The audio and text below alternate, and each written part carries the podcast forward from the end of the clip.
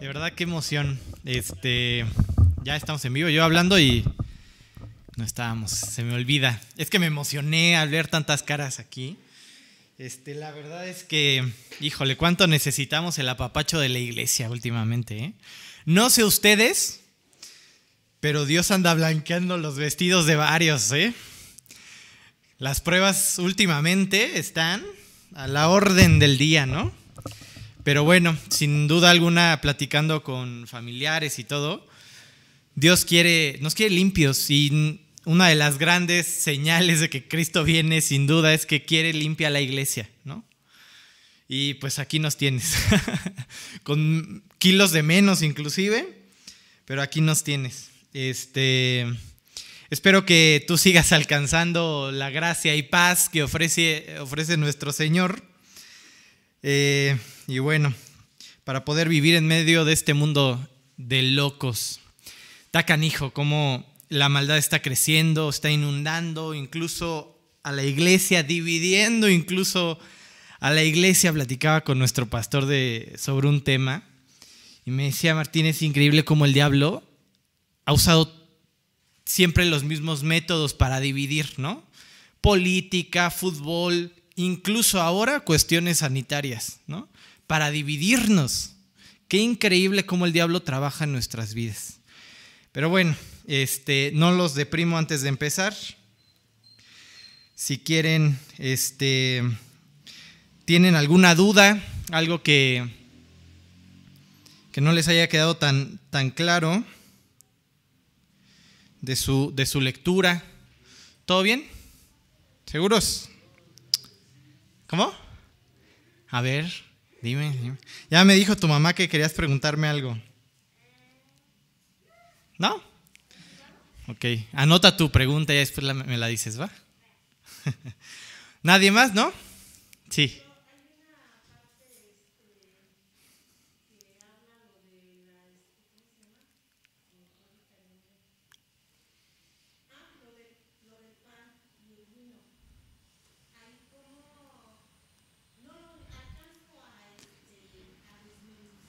Pero qué versículo, qué...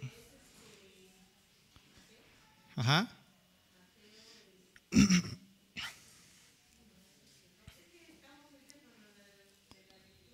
Sí. O sea, la última cena, al final. Ajá.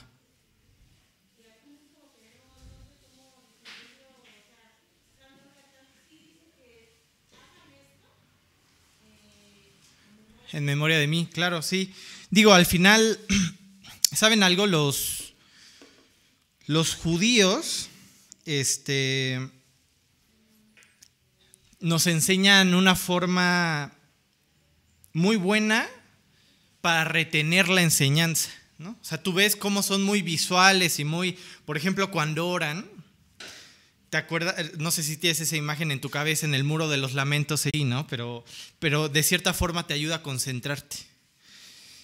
Y en cuanto a cuestiones de, de enseñanza, por ejemplo, también te ponen cosas ilustrativas, ¿sí?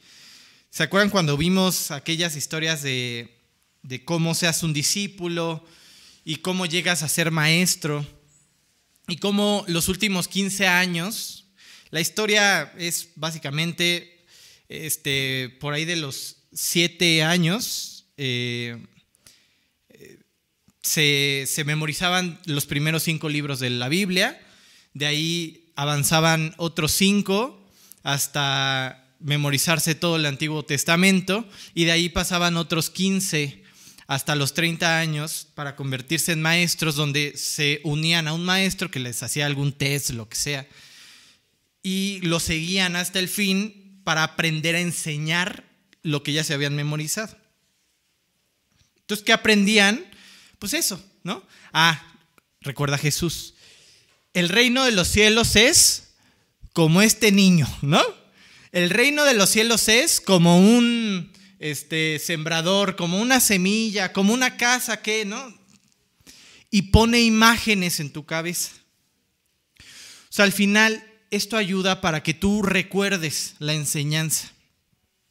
Todo lo visual que hacemos actualmente como iglesia se podría resumir en dos cosas, el bautizo y la cena del Señor. Son manifestaciones visuales que ayudan solamente a enfatizar una enseñanza profunda. Al final, como creyentes, todos los días de nuestra vida, sin importar si partimos el pan o bebemos el vino, tendríamos que recordar la muerte de Cristo. Justo hoy vamos a hablar de eso. De hecho, el estudio se llama El primogénito de los muertos. Este, pero al final Jesús nos deja esto para enfatizar nuestro, nuestra ancla para el resto de nuestras vidas. A partir de que recibimos a Cristo, nuestra ancla, nuestro motivo se convierte en Cristo. Cristo es ahora nuestro motivo, la meta del supremo llamamiento en Cristo Jesús. Así que bueno, en algún estudio, ahí está en línea igual, eh, la cena del Señor, les hablé un poco más acerca de todo este ritual, de cómo bebían ciertas copas de vino a lo largo de toda la cena, recordando cada una de las promesas que Dios había hecho cuando los sacó de Egipto, te libraré, ¿no? Te restauraré. Y así cada una de ellas iban bebiendo eh, una copa, eh, bueno, un trago, no terminaban borrachos, no te, no te asustes, este, simplemente para recordarlo. Ahora están haciendo un nuevo pacto. ¿Sí? Todo esto hacía referencia a qué? A te libré de Egipto. Ahí hay un pacto. Hoy estoy haciendo un nuevo pacto. ¿Con qué? Con mi sangre. La estás tomando. Con mi cuerpo, cuerpo lo estoy entregando y lo estás partiendo. Nuevo pacto por Cristo, ahora en Cristo. ¿Sí? Entonces, eh, son simples ideas que nos ayudan a enfatizar esto, lo, lo espiritual. ¿Sí? Un nuevo pacto en la sangre de Cristo que nos libra de Egipto, de nuestro Egipto. ¿Sí? Ok, ¿alguien más? ¿No? ¿Seguros? Ok, está bien. Bueno, el estudio de hoy, híjole, va a ser bien interesante porque vamos a hablar mucho, no solamente en este estudio, sino en los que vienen, de temas que tal vez suenen de cierta forma repetitivos, pero me encanta poder abordarlos con diferentes eh, enfoques, ¿no? Y eso es precisamente lo que hace Juan a lo largo de la carta, ¿no? Aborda diferente eh, la salvación, la muerte, eh, la victoria de Dios de diferentes ángulos. Esto es maravilloso, la forma en que podemos enfatizar en el ancla que tenemos que tener, que es que Cristo firmó un nuevo pacto, selló un nuevo pacto con su sangre. ¿sí? Vamos a leer, si quieren, los versículos. Ya habíamos estudiado el 4, hablamos de los espíritus que están delante del trono. El Espíritu Santo, veíamos quién era. ¿sí? Pero hoy vamos a completar la enseñanza con los siguientes dos versículos, el 5 y el 6. Ok, vamos a leer entonces Apocalipsis 1, del 4 al 6. Ok, dice Juan a las siete iglesias, y, de los siete, perdón, me, me, brinqué, Juan a las siete iglesias que están en Asia, gracia y paz a vosotros, del que es, el que era, el que ha de venir, y de los siete espíritus que están delante del trono, y de Jesucristo el testigo fiel, el primogénito de los muertos, y el soberano de los reyes de la tierra, al que nos amó y nos lavó de nuestros pecados con su sangre y nos hizo reyes y sacerdotes para Dios, su Padre. A Él sea la gloria, el imperio por e imperio por los siglos de los siglos. Amén. Quiero enfatizarte dos cosas que te seguiré repitiendo seguramente durante los siguientes estudios. Y la primera es que recuerdes que es una carta. ¿No? Algunos limitan este, esta carta porque dicen, bueno, las siete iglesias existieron, así que es una carta específicamente para las iglesias de ese momento. Pero no es del todo cierto, porque el contexto en el que lo está planteando Juan lo hace universal en realidad. Cuando tú empiezas a estudiar, verás cosas extrañas, ahí los siete espíritus, ¿sí? Más adelante en el 12, creo que es 16 y el 20, eh, verás otras otros siete, ¿no? Siete estrellas, utilizando el lenguaje de Daniel 8, donde se refiere a los ángeles, siete candelabros, ¿no? Y se refiere a las siete iglesias como siete candelabros. ¿Dónde más se refiere a la iglesia o a ti y a mí como candelabros? ¿Qué es un candelabro? Luz. Una lumbrera no se esconde debajo. ¿No? Sed luz. Digo, son pequeñas cosas que Juan está tomando. ¿Qué está haciendo Juan? Está agarrando no solo una cita, no, se va a un pasaje y dices, ah, mira. Aquí está. Sino está haciendo un collage de muchas cosas que ha aprendido durante su ministerio y sobre todo del Antiguo Testamento. Ahí tú tienes inclusive participando en toda la historia, un Zacarías 3, Zacarías 4, donde ve una visión, un candelabro, ¿no? Una piedra con ojos y dice, estos ojos son, es Dios que, que se mueve por toda la tierra, vigila toda la tierra. Y entonces tú ves que el lenguaje que está utilizando este Juan, es un lenguaje realmente universal de un Dios que está en todos lados. Y no me malinterpretes, esta frase no me gusta. No me encanta decir que Dios está en todos lados, porque definitivamente Dios no está con aquel que está ahorita matando a alguien, a algún otro. Pero Dios conoce lo que está pasando. Sabe perfectamente lo que está sucediendo. Te encontrarás con otros versículos también hablando de eh, los ojos de Dios que vigilan la tierra, al bueno y al malo. Así que tenemos ya un concepto universal que nos impide limitar esta enseñanza solamente a las siete iglesias. ¿sí? Estamos hablando entonces que nosotros somos partícipes de esta carta. Nosotros también somos partícipes pertenecemos a los que reciben esta carta. Tendrían que recibir esta carta. ¿Ok? Y de otra, y otra, forma, otra cosa que quería acentuarles antes de seguir es esto. Apocalipsis es complejo precisamente por esto. Porque no solo puedes agarrar un versículo y ya y seguirte. No hace una cita textual, aquí lo puedes ver claro. Agarra un poco de aquí, un poco de allá, lo mete en una licuadora, le da moler y órale, ¿no? Vámonos. Encuéntrale. Apocalipsis, ¿por qué no le, eh, no le recomiendas leer Apocalipsis a alguien nuevo? Por esto, porque tienes que tener un trasfondo. Así que mi invitación se, seguirá siendo, fortalece tu, tu relación espiritual con Dios aún más y más y más. Y entonces, cada enseñanza, cada bendición podrá ser un poco más clara delante de tus ojos y de los míos. Necesitamos, antes de llegar al fin del libro, haber leído el libro. Desde el principio, ¿sí? Así que prepara tu corazón. Esto es un gran reto porque al final de cuentas Dios busca que nosotros, esta generación eh, que sin duda alguna ve los tiempos más cerca, puede estar comprometida con Cristo. Hoy es más fácil que nunca perderse. Hoy es más fácil que nunca abortar la misión y comenzar a vivir en nuestras fuerzas.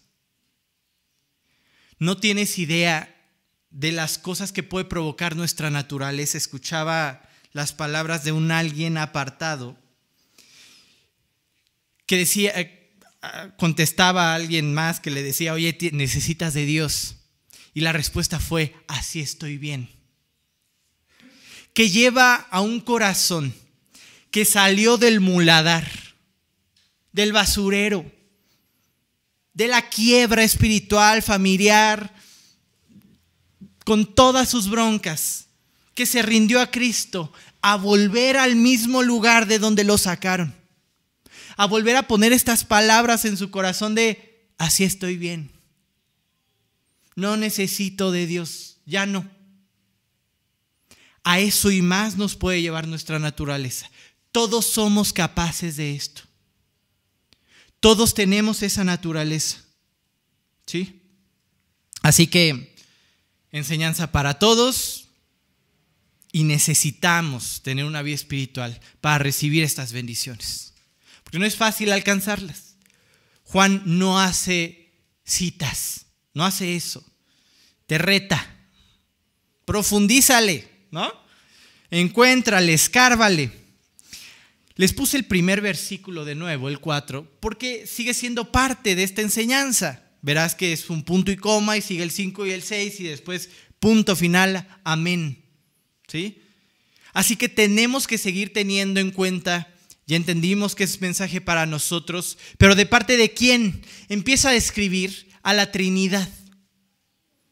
De parte de Dios, los espíritus, delante del que es el que era y ha de venir, Dios, y de Jesús, el testigo fiel. Y si te das cuenta, el lenguaje con que te presenta a Cristo es el mismo de Juan, del Evangelio de Juan. Cuando hemos hablado de los evangelios, las diferentes perspectivas, y llegas a Juan, te presenta a un Jesús como Dios, exaltado. Y entonces verás el mismo lenguaje en Apocalipsis. Rey de reyes, el que es, el que era, el que ha de venir, es Dios. Tenemos entonces ahora esta enseñanza que tenemos que conectar con los diferentes adjetivos que le pone a Jesús. El que es, el que era y el que ha de venir. Testigo fiel. Fue fiel y seguirá siendo fiel. Jesús, el primogénito. ¿Cómo sabemos que Jesús fue fiel? ¿Cómo sabes que Jesús es y fue el testigo fiel? Y seguirá siendo el testigo fiel. ¿Cómo lo sabemos? Exactamente. Porque dio su vida en la cruz. Sufrió la muerte y muerte de cruz. Padre, haz pasar de mí esta copa, pero no se haga como yo quiero, sino como tú. El testigo fiel que fue tentado en todo, pero sin pecado. Fiel hasta la última gota de sangre. Cristo vino a dar testimonio del Padre a través de su vida. ¿Sabes en qué lo convirtió su fidelidad? El que me ha visto a mí, ha visto el Padre. Oye, era Dios, sí, y encarnado, con todas las debilidades que implica nuestra condición humana, aún así pudo decir, el que me ha visto a mí, ha visto al Padre, en todo fue fiel. Y te preguntaría, ¿hay otra forma de vivir nuestras vidas que llenando nuestro corazón de este anhelo? de formar a Cristo a plenitud en nuestras vidas, no la hay. No hay otra forma de vivir creyente más que con un fuego en tu corazón que te lleve a anhelar que Cristo se manifieste en tu vida que con cada cosa que vivas y hagas, puedas expresar una frase semejante, el que me ha visto a mí, ha visto a Dios que está trabajando en mi vida. No soy yo. Oye, ¿por qué ya no me gritas? Oye, ¿por qué me perdonaste? Oye, ¿por qué ya no eres el ogro, la ogra? ¿Por qué me pediste perdón si yo me equivoqué? ¿Por qué decidiste pasar por alto la ofensa en pro de nuestro matrimonio? porque me consume el fuego de ser testigo fiel de lo que he visto. Un Dios que transforma vidas. ¿Se acuerdan que dijo las últimas palabras que dijo Esteban antes de morir apedreado? ¿Qué dijo? No les tomes esto en cuenta. ¿Quién más dijo eso? fue igual a su maestro hasta la muerte. Inclusive con una bola de pránganas, equivocados, matándolo. Hasta ese último segundo, lo único que le importaba en su corazón no es, Dios, justicia, no merezco esto. He sido fiel. ¿Por qué yo que oro y me intenté parar en la mañana y oré y hablé mi Biblia? Porque hoy estoy lleno de problemas. Porque tengo esta bola de cuates alrededor de mí queriéndome matar. Eso estaba en el corazón de Esteban. Quiero ser igual que, que el maestro. Y dice otro versículo hablando de otro, otra persona, pero aplica igual tenían el mismo fuego, llegando a ser semejante a Cristo hasta en su muerte. ¿Ese fuego te consume? ¿Quieres ser un testigo fiel? ¿Qué hay en tu corazón? ¿Qué mueve, qué motiva tu vida? Déjame decirte que la ausencia de esta motivación nos acarrea problemas una vida de perdición. Piénsalo. Si en tu matrimonio, cuando tu pareja está con una piedra intentando acabar contigo, figurativamente, estoy haciendo alusión a la, a la escena de Esteban, y tú solo piensas en Dios, esto no es justo, y este cuate, y esta cuata, cómo me trata, yo tan delicioso que le hice la comida, yo esforzándome, cuidando y haciendo, y este cuate no me valora. ¿Qué estás buscando? Y mira, no estoy diciendo que tú tengas la culpa de la actitud del otro, sino que tú puedes tener control en tu corazón de a quién agradar de qué buscar. Si tu gloria o la de Dios. Y en ese momento, cuando estás siendo víctima de la peor injusticia por el logro con el que te casaste, ahí en medio, amar.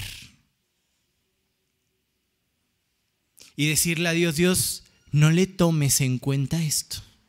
Llévame a amarlo. Eso habla de tu corazón. Eso habla de tus motivos. ¿Sabes algo? Permitir que Dios inunde nuestras vidas es algo que necesitamos.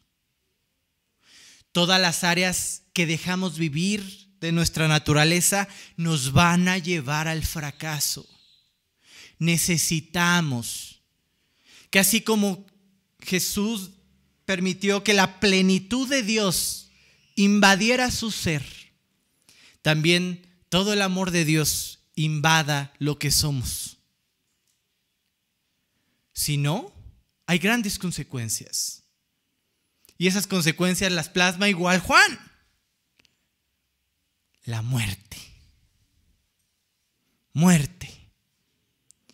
La muerte será un tema lamentablemente muy común a lo largo de Apocalipsis se cita más de 30 veces a lo largo de todo el libro. Y es un tema muy recurrente, porque hay una gran advertencia.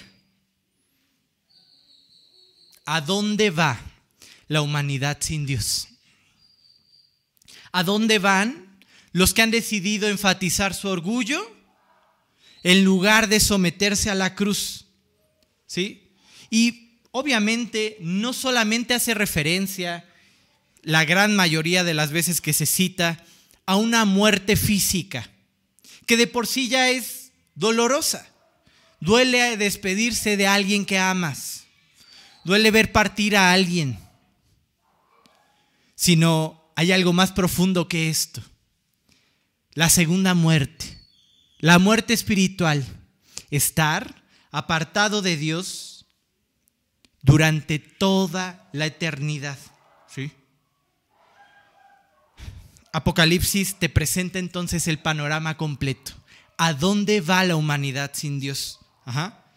La muerte entró a todos nosotros. En algún momento ya les di un estudio de la muerte, espero que ya todos entendamos que inmediatamente después de partir vemos nuestras consecuencias. No hay un lapso, sino que estamos delante de lo que elegimos. Y en ese momento todos entendemos las consecuencias del pecado. Les leí en algún en ese estudio que todos heredamos la muerte por aquel que pecó. Todos heredamos la muerte y a partir de ahí toda la humanidad, todas nuestras decisiones sin Dios nos llevan al mismo destino. ¿Sí? El diablo, las potestades, los principados. ¿Sabes cuál es el objetivo? La muerte. El ladrón no viene sino para hurtar, matar y destruir.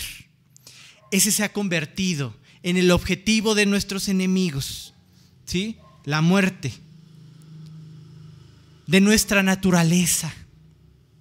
Dice Romanos 8:6, porque el ocuparse de la carne es muerte, pero el ocuparse del espíritu es vida y paz. Ya empiezas a ver una división. Los caminos de Dios y los caminos de nuestra naturaleza, de nuestro pecado. Piénsalo. ¿Qué atacaría primero los enemigos de Dios? ¿Hacia dónde van sus objetivos del príncipe de este mundo? ¿Cuál fue el primer mandamiento? ¿Cuál fue la primera instrucción para el ser humano? Será imagen. Será imagen de Dios. Hagámoslo a imagen, ahí hay un propósito. ¿Cuál es el propósito como creyentes? La meta del supremo llamamiento en será imagen. ¿A quién crees que ataca más? ¿Contra quién crees que está enojado el diablo? contra la imagen de Dios. Aborrece a Dios y aborrece a su imagen.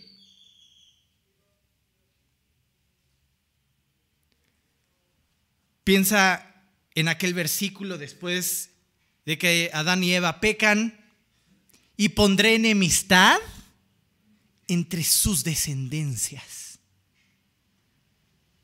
Porque tú aborreces a la imagen de Dios. ¿Y cuál fue la primera manifestación de esto? Caín mató a la imagen de Dios. Muerte. Contra lo que aborrezco. La imagen de Dios. ¿A dónde voy? Voltea a ver a tu alrededor. Ve toda la agenda mundial. Abortos. Leyes que permiten mutilar a tus hijos a los siete años para cambiarles el género? Homosexualidad, no hay procreación, ya no hay más imagen de Dios. Todo lleva a la muerte, a aniquilar aquello que odio, la imagen de Dios. Piénsalo. Asesinatos, ¿Cuántas veces no has escuchado historias de, digo, de terror, de, del mundo donde está en peligro su monopolio y matan a alguien más? Todo lleva a la muerte. Que no te sorprenda que todo lo que estamos viviendo es solamente para ir en contra de la imagen de Dios. Ya ni te veo la cara, ¿eh? ya ni la imagen de Dios puedo ver, ¿no? Todo es un ataque hacia lo que el diablo más odia y todo lleva a la muerte. Y este camino, el camino que el mundo hoy nos está ofreciendo, es una calzada gigante que te lleva a la muerte. Es fácil entrar ahí. Es fácil enrollarse. Es fácil caer en depresión, es fácil perder tu brújula, lo que quieras. Todas las broncas que estamos viviendo, todo nos invita a alejarnos de ser testigos fieles, arruinar nuestra vida. Ok, ahora piensa que el camino hacia la salvación es estrecho. ¿Por qué es estrecho? ¿Por qué es tan difícil? Porque tenemos una naturaleza ante, ante Dios. Porque tenemos ese algo en nuestro corazón que batalla contra las cosas de Dios. Es fácil que nuestro corazón se llene de orgullo y podamos decir igual que aquella persona, estoy mejor sin Dios, a pesar de lo que estamos viendo a nuestro alrededor. Miren, sin entrar en detalles, lo que tú y yo necesitamos sin duda alguna, es que Dios alumbre nuestros pasos. Porque las circunstancias se van a poner sin duda cada vez peor. Sin duda nuestros pasos sin Dios van a ser cada vez más oscuros. Y en algún punto, aún como creyentes, andaremos transitando la calzada amplia de la perdición. Dice Mateo 7:13, entrad por la puerta estrecha, porque ancha es la puerta y espacioso el camino que lleva a la perdición, y muchos son los que entran por ella. Bueno, hablar solo de la muerte y de que todo el mundo, todo lo que el mundo ofrece, te lleva a la muerte. Sería demasiado depresivo si lo dejo ahí. Gracias a Dios en esta primera ocasión en que Juan introduce la muerte en el libro, lo hace acompañado de la victoria. El primogénito de los muertos. Hay alguien que la venció. ¿Ves todo el caos a tu alrededor? ¿Ves toda la muerte a tu alrededor? ¿Ves todos los problemas a tu alrededor? hay alguien que lo venció. Qué gran aliento para toda la iglesia. Te había dado una pequeña introducción, te decía el templo destruido, las todos dispersados, la iglesia siendo perseguida. Juan, el propio Juan, estando encarcelado en Patmos, a sus noventa y tantos años de vida, esperando partir. La muerte era más real que nunca. Pero qué maravillosas palabras de parte de Juan al recordarte que hubo alguien que le dio muerte a la muerte, que venció la muerte. Hoy más que nunca, la muerte es más real delante de nuestros ojos. ¿Cuántas personas queridas han partido? ¿Cuántas muertes a nuestro alrededor han habido? Y cuánto necesitamos volver a recordar al primogénito de los muertos. ¿Sí? Qué increíble título le es otorgado a Jesús. Aparte de ser siervo fiel, testigo fiel, el primogénito de los muertos. ¿Sabes en qué nos convierte a los que hemos puesto nuestra fe en la cruz? En coherederos con Cristo. De esa misma resurrección que gustó. Ya no somos condenados a la muerte eterna porque pusimos nuestra fe en aquel que venció a la muerte. Y entonces, Él es el primero de muchos hermanos que gustarán la resurrección que serán resucitados. ¿Dónde está, oh muerte, tu aguijón? No sepulcro. Ya no tienes poder, porque alguien lo venció. Y ahora, con solo poner tu fe en Cristo, podrás ser parte de esta familia, herederos con Cristo, primicias, primogénito, el primero, a eso se refiere, el primero que resucitó, el primero que venció a la muerte, el único que venció a la muerte y que nos ofrece a ti y a mí esta victoria. Cuando escuches resurrección, no pienses en, resucitar y ya no pienses en Lázaro. Hoy les puse a, la, hija de Jairo, ¿no? Este, porque estos cuates sí resucitaron, estamos de acuerdo, pero para volverse a morir. O sea, los pobres cuates eh, sufrieron la muerte física dos veces, ¿no? Ahí vamos de nuevo al fin de nuestros días y a ver cuándo nos toca de nuevo, ¿no? Obviamente cuando estoy hablando de resurrección, cuando estoy hablando de vencer a la muerte, estoy hablando del principal de nuestros problemas. La muerte en sí no es el problema. El gran problema del ser humano es morir alejado de Dios.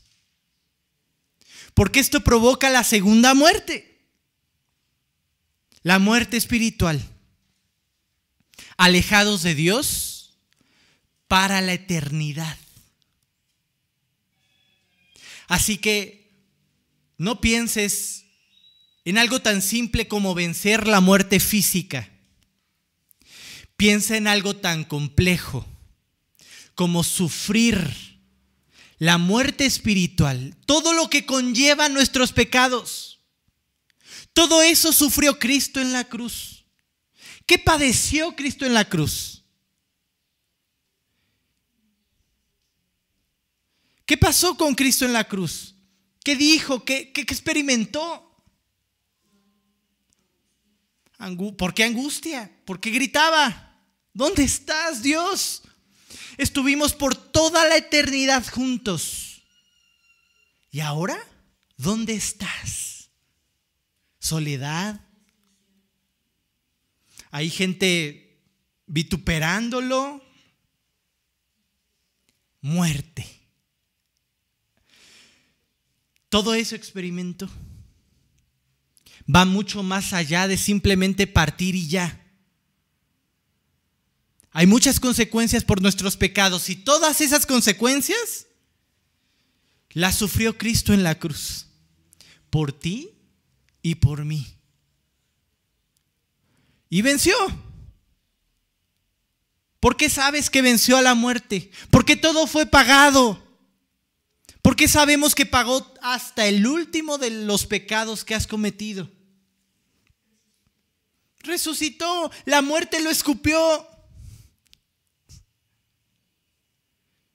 La paga del pecado es muerte. Y si ya no hay pecado porque lo pagué todo, vida. Resucita. Mira, para muchos que tal vez es la primera vez que escuchan algo así, podrá ser maravilloso, increíble, literalmente eso, difícil de creer.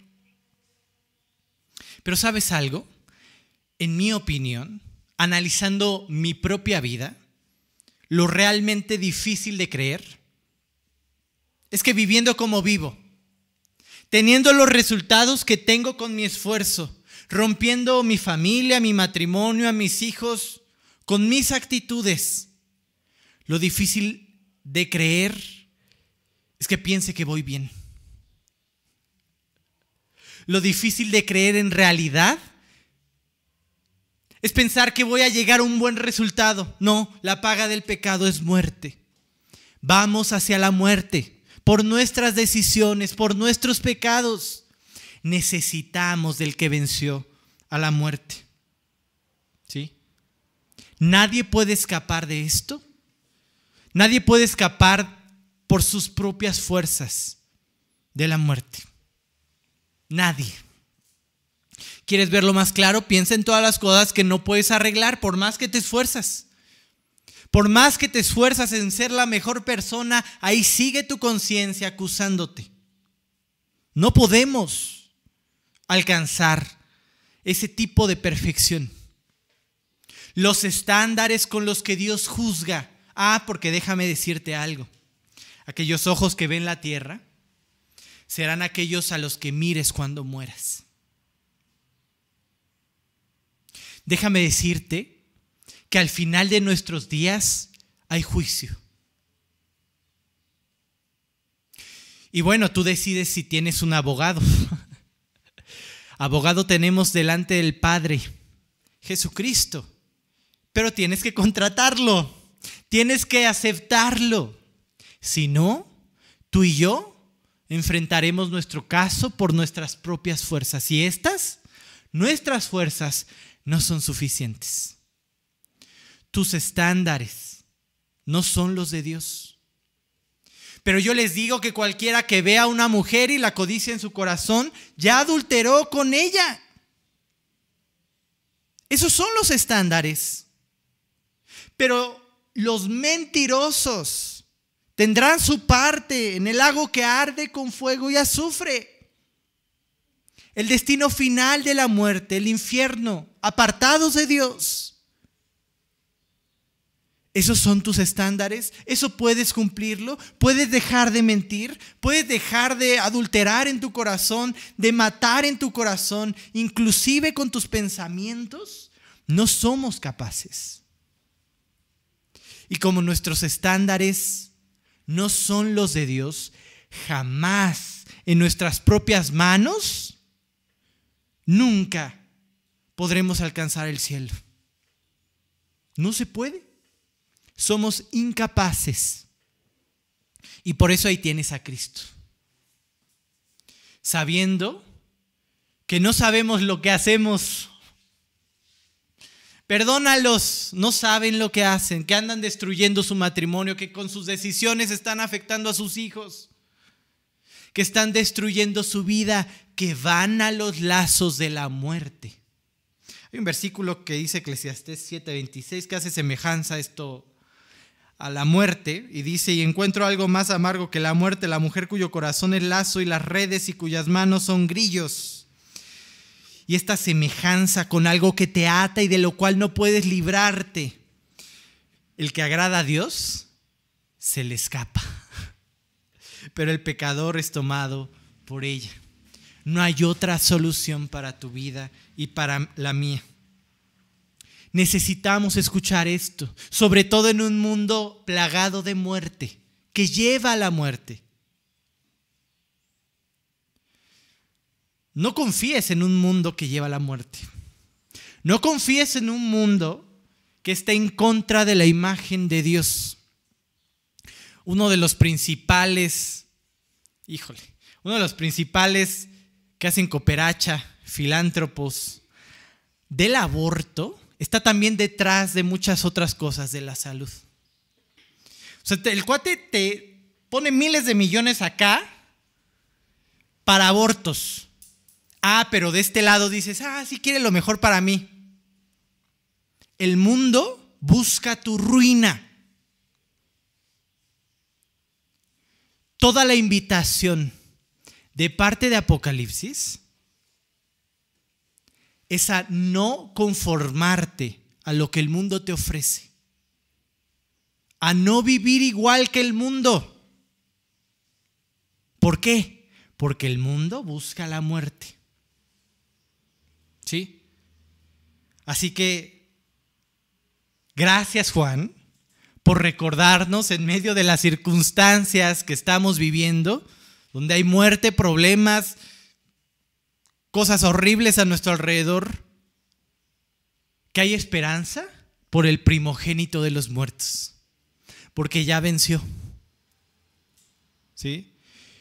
Iglesia, este no es el fin. Iglesia, ya no le temas a la muerte. ¿Por qué? Porque venció a la muerte. ¿Por qué? Porque Dios sigue teniendo presentes sus promesas para contigo, iglesia. Israel, estás dispersado cuando escribí esto. Este no es el fin.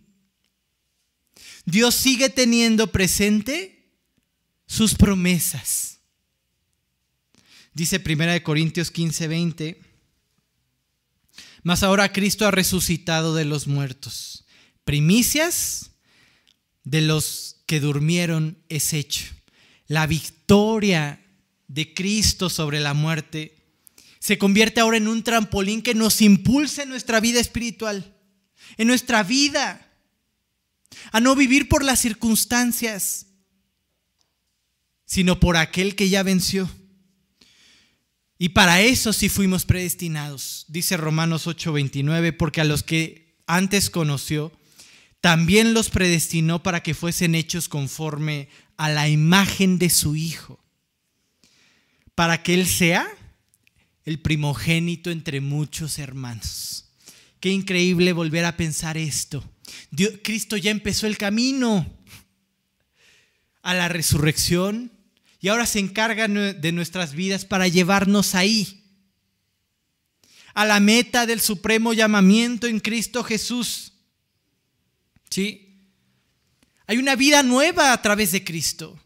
Hay un propósito nuevo para aquel que decide romper su orgullo y vivir por Él.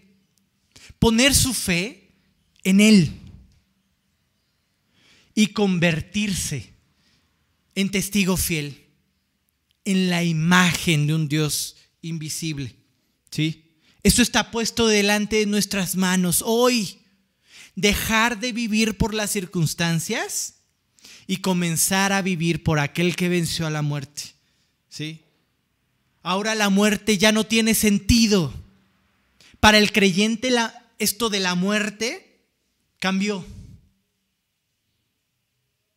Ya no produce el mismo temor porque alguien venció. Bueno, ya no debería. Y por eso ahí tú tienes a un Pablo diciendo, mm, no sé qué es mejor, si colgar los tenis o seguir trabajando aquí. ¿Por qué? Porque ya no le tengo miedo a la muerte, voy a estar con mi Señor. Me salvó, venció a la muerte. Dice Apocalipsis 14, 13, ese es un versículo que utilizo mucho en funerales o cuando alguien ha tenido una partida y esta partida fue de alguien creyente. Nos recuerda lo que es ahora la muerte para los que hemos recibido su salvación. Dice Apocalipsis 14, 13, y oí una voz del cielo que decía, escribe esto, Bienaventurado, bienaventurados los muertos que mueren en el Señor de ahora en adelante. Bienaventurados en verdad, dice el Espíritu. Perdón, para que descansen de sus trabajos, porque sus obras los siguen. Este versículo implica mucho qué gran confianza en medio de, hoy no sé si me va a dar y si me va a dar fuerte y si esto y aquello, ¿no? Ya sabes. ¿Sí? Y no solo eso, sino pues piensa en todos los estados están ya siendo gobernados por narcotraficantes y ya no sé si salir a carretera y me puede pasar de todo y, ¿no? En este mundo donde solo busca la muerte, poder confiar que partir, partir va a ser una gran bendición encontrarnos con nuestro Señor, por fin. Ahí está nuestra meta. Descansaremos de nuestras obras. Estaba con una de broncas en el trabajo y, no, hombre, ya está. Siempre que me ven, espero que ustedes digan lo mismo, me dicen, oye, bajaste peso, que sí, el estrés, ¿no? Ya no tengo tiempo para nada y lo quieras y, y veo este tipo de versículos y digo, Dios, pues no cabe duda que tiene razón el Pablito, ¿no? Ven, Señor Jesús. Todas las broncas que te ofrece el mundo, ¿no? Son tremendas. Y pensar que cuando partimos descansamos de todas nuestras obras. Ya no está por lo que sufríamos, ¿no? Ya no hay nada más más que disfrutar de nuestro Señor. Y ahora no es poner un pensamiento suicida en tu, en tu cabeza, sino más bien que podamos superar ese, ese temor a la muerte no solamente nuestra, sino de los seres queridos que tienen a Cristo. Dios se encarga ahora de ellos.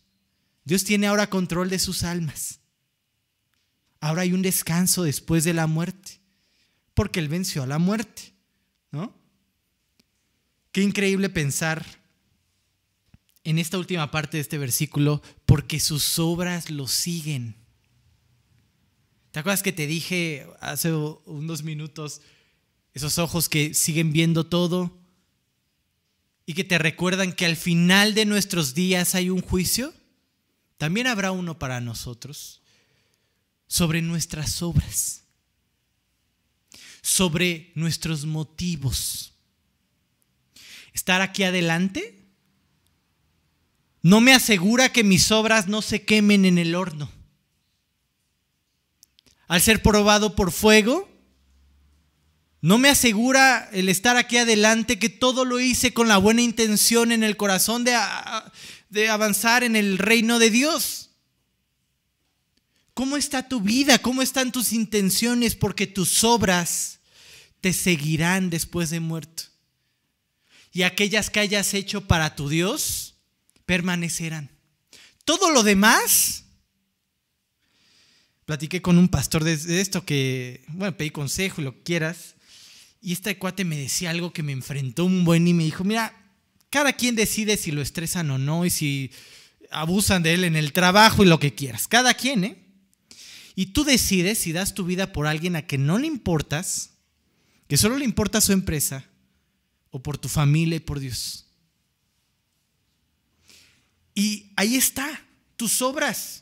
Si yo me sigo desgastando por un cuate al que ni le intereso, si me da un paro cardíaco, no me va a ir a ver al hospital, si me aviento de un tercer piso, le va a valer y conseguirá alguien más que haga lo que yo hacía. Si yo me llevo esas obras para la eternidad, se van a quemar. Pero ¿sabes qué? ¿Con qué ser enfrentado? Por todo ese tiempo que no pasé con mis hijos, por todas esas veces que los ignoré, por todas esas veces que por mi estrés afecté mi matrimonio. Sus obras los siguen. Porque hay algo maravilloso. Lo maravilloso es que no termina en la victoria en la cruz. Lo maravilloso es que Dios tomó una vida que no tenía sentido y ahora le da sentido, le da un propósito. Y dice después de que habla de Jesús y nos hizo sacerdotes, reyes y sacerdotes, nos da un motivo por el cual vivir. Ahorita llegamos a eso. Lo increíble aquí es que Dios está cumpliendo una promesa a través de Cristo, en medio de nuestros problemas. Imagínate esto. Una iglesia fragmentada, dividida, huyendo con un mundo que los ofrece el helenismo, el vivir por las cosas, por las circunstancias, por la llenura. Lo que importa, ahí tienes a los griegos, es este cuate fuerte que nos libró y su escudo.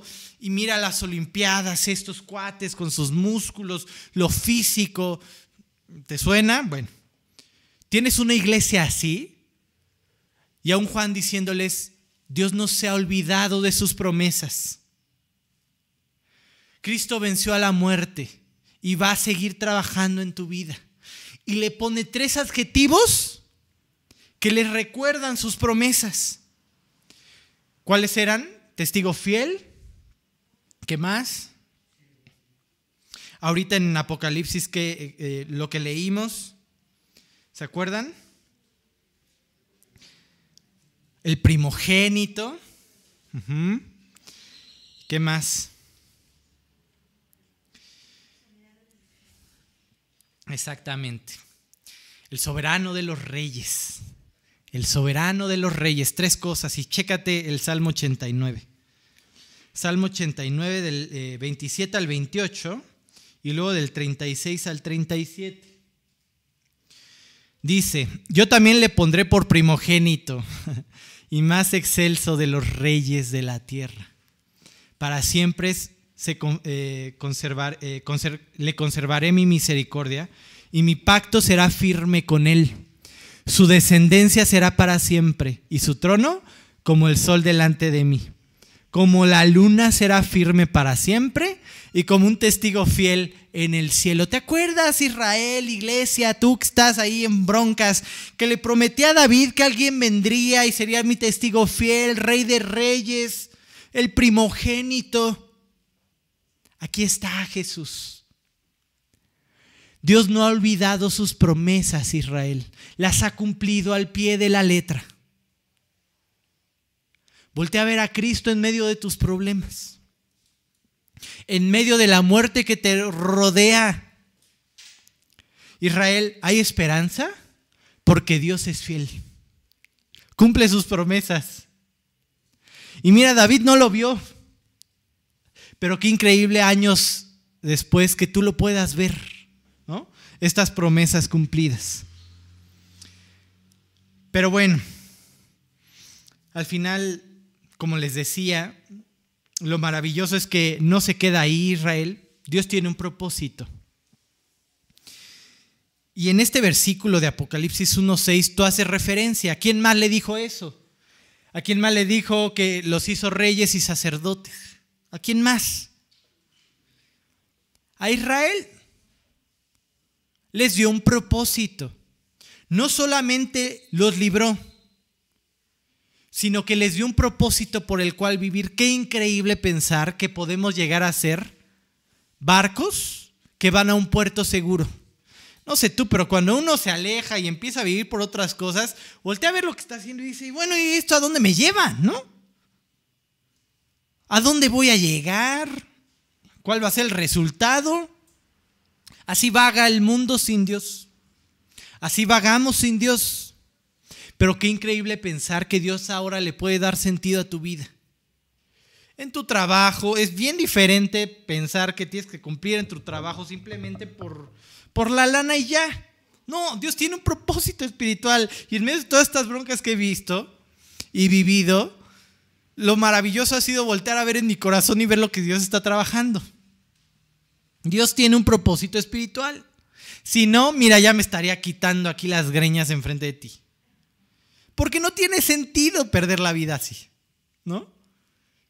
Sin embargo, Dios le da un sentido a todo. Todo lo que vivimos hace algo con lo que vivimos. ¿Sí? Así que sí, ciertamente Juan tiene en mente esta misma liberación de Israel de Egipto, ¿no? Y nos hizo reyes y sacerdotes para, su, para Dios su Padre. A Él sea la gloria e imperio por los siglos. Amén. A ese Jesús que por amor se convirtió en el primogénito. Eso dice el versículo pasado. Nos libró por amor. Ahora nos ha vuelto sacerdotes. Vamos a leer ahora Éxodo 19, del 4 al 6. Ahorita puse el primero el 6. Si quieres, amigo, nada más vete al 4 al 5 y después para atrás. Los puse al revés, creo. ¿no? Éxodo 19, del 4 al 6. Así que tienes este mismo lenguaje de parte de Juan, ¿no? Quien nos ama y nos libró de nuestros pecados con su sangre y nos hizo un reino de sacerdotes para su Dios y Padre, combina las mismas palabras de Éxodo 19, 6. Nos hizo un reino de sacerdotes, ahí tienes a los reyes y a los sacerdotes. Ajá y hace referencia al amor de Cristo que nos libró. Entonces vamos a leer los versículos. Vosotros viste lo que hice a los egipcios y cómo os tomé sobre las alas de águila y os he traído a mí. Los amé, los libré. Ahora pues, si diereis oído a mi voz y guardareis mi pacto, vosotros seréis mi especial tesoro. Sobre todos los pueblos porque mía es toda la tierra. ¿Sí? Y el 6, y vosotros seréis para mí un reino de sacerdotes y una nación santa. Qué increíble pensar. El Dios del universo, el dueño de todo, haciendo una elección a ti. A ti para convertirte en algo, en alguien en su imagen. Restaurar el, primer propósito, hagámoslo a nuestra imagen y semejanza. Y ahora nos corresponde. Ahora tenemos un propósito. ¿Cuál era el propósito de Israel? Mostrar a Dios a las naciones. Y en medio de esos caminos en donde Dios lo puso, donde estás en medio de las principales eh, naciones de la época tienen que cruzar exactamente por ti. Quiero que me muestres al mundo. Quiero que los lleves a mí, que hace un sacerdote, lleva a las personas a Dios. Ese es su objetivo. Nación santa. Así que, para terminar, si ya tienes a Cristo, qué increíble poder volver a sentir ese fuego por vivir por las cosas espirituales. No va a haber de otra en estos últimos tiempos. ¿eh? Es o vivimos para Dios o nos enfriamos. Y mal plan. Las circunstancias no están para tibios. Las circunstancias, el mal, el pecado, para alguien tibio, para alguien que sí es a veces y no es a veces, que lee a veces y no lee a veces, que tiene el Dios solamente para sus problemas y ya, no va a funcionar. No va a ser suficiente. Pero para aquel que le queda claro que Dios lo ha elegido para ser un reino de sacerdotes, nación santa, para esa persona, a pesar de los problemas, siempre, siempre se manifestará el primogénito de los muertos. Su victoria, su gracia, su cuidado por tu vida, su amor por ti. Y bueno, obviamente tocando estos puntos, tenemos que terminar con una invitación. Si tú es la primera vez que lo has escuchado, si hasta ahora has tenido dudas, seguir vagando en tus fuerzas no te va a llegar a ningún puerto firme. Te va a llevar a la muerte, eso dice la Biblia. Compruébalo con tu vida y con las que has visto partir fuera de Dios, en sus propias fuerzas. Hay un destino tremendo apartado de Dios si decidimos poner nuestro orgullo antes de la realidad de nuestras vidas. El infierno, así le llama la Biblia, apartados de Dios por la eternidad. Así que hoy es un buen día para que compruebes que hay alguien que venció todo lo que tú no podías vencer, que venció aquello a lo que todos le tenemos pavor, la muerte. ¿Y para qué? Para darle un sentido a tu vida. Para llevarte, sí, por supuesto, junto a Él. ¿Sí? Pero también para darle un sentido al resto de tu existencia en este mundo. En medio de tus broncas, darte gozo y paz. ¿Por quién? Por aquel que era, es y ha de venir. Por aquel que fue fiel, es fiel y seguirá siendo fiel en aquellos que ponen su fe en Él. Vamos a terminar entonces con esta invitación. Pídele a Cristo que transforme tu vida. Pídele a Cristo que te comparta su victoria sobre la muerte. Y que entonces te haga vivir diferente. No necesitas hacer absolutamente nada. Lo increíble de de este sacrificio es que Dios siendo consciente de que no podemos hacer nada por nosotros mismos, lo hizo todo por nosotros. Solamente necesitas aceptarlo. Ahora, esto implica mucho, por supuesto, sobre todo por nuestra naturaleza. Nos cuesta trabajo reconocer que nos equivocamos. ¿Quién va por la vida reconociendo que él tuvo la culpa? Podemos ver que alguien más peca igual que nosotros, pero él sí está mal, pero yo lo hice por algo, un motivo que para mí es correcto. Así que es difícil poner nuestra fe en Cristo, pero por nosotros mismos, por nuestro orgullo. Ahora, escogeos hoy a quién servir. Si a todo por lo que has vivido antes, o a este Dios que hoy se te presenta delante de ti. Todos los otros caminos ya los has experimentado. Ahora prueba este y déjate convencer eh, por parte de Dios de que es el único camino hacia la vida. Vamos a orar.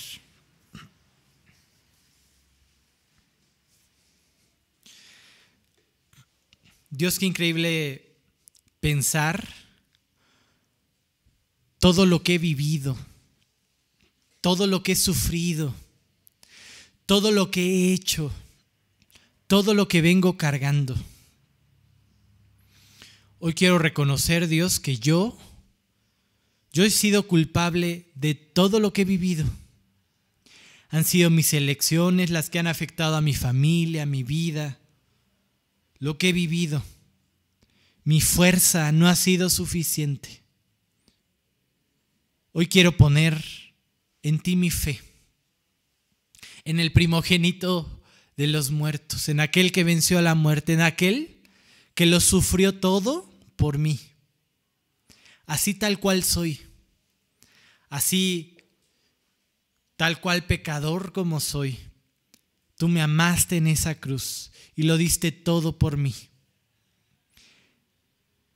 Hoy quiero que entres en mi vida, que seas mi Señor, que me guíes a un sentido, que le dé sentido a mi vida, que hagas todo diferente en mí, que restaures mi vida, mi matrimonio, mi familia, que ahora seas tú quien se encargue y que aquella victoria en la cruz se manifieste el resto de mi vida hasta estar en tu presencia. Gracias por amarme así, gracias por haberte sacrificado a pesar de mí. Gracias Dios por no pedirme nada a cambio más que reconocer que te necesito. Hoy Padre, para todos los que ya te hemos aceptado nuestro corazón, es un buen momento Dios de volver a recordar todo lo que tú ya has hecho, de todo lo que tú ya has sacrificado entender que has invertido, Dios, tanto en nosotros, que diste por nosotros todo lo que tenías, que sin duda alguna hoy nos, no nos vas a dejar en medio de los problemas. Llévanos, Dios, a tener un sentido de nuevo en nuestras vidas, a buscarte de todo nuestro corazón, a volver a ser, Dios, esa nación santa, pueblo, reino de sacerdotes, que se dediquen a extender tu reino, a hablarle a las personas de ti, a traerlas a tu presencia. Te pido, Dios, que tú nos lleves a vivir con un anhelo ferviente de ser testigos fieles delante de las personas. Gracias, Padre, por amarnos de tal forma. Gracias porque en medio de tantos problemas, hoy podemos tener gozo y paz en el primogénito de los muertos. Gracias por todo, gracias por Cristo y todo esto solamente por ese sacrificio de nuestro amado Señor Jesús en la cruz. Amén. Muy bien, pues no sé si alguien tenga...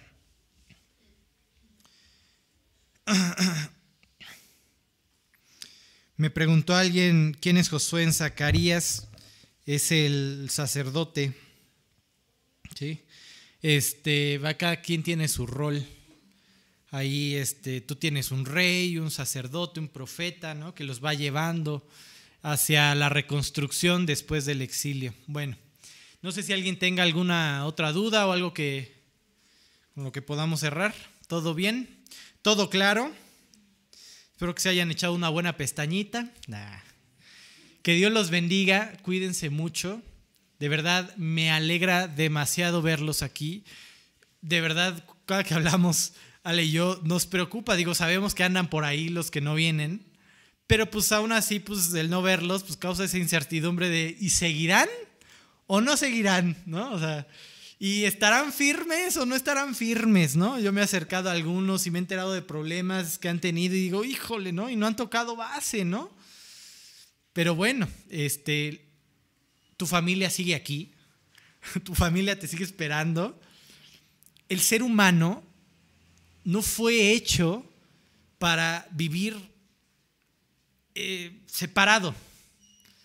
Está hecho para vivir en grupitos. ¿Sí? Y por algo Dios dice, no dejen de congregarse. Muchos lo tienen por costumbre, pero ustedes que quieren ver a Cristo manifestado en sus vidas, no dejen de congregarse. Hay un propósito con esto. Y piensen cómo el diablo ataca todos los propósitos espirituales. sutilmente o abiertamente. Pero bueno, que Dios los bendiga, los quiero mucho. Eh, ahí estamos para lo que ocupen. Que Dios los bendiga, cuídense.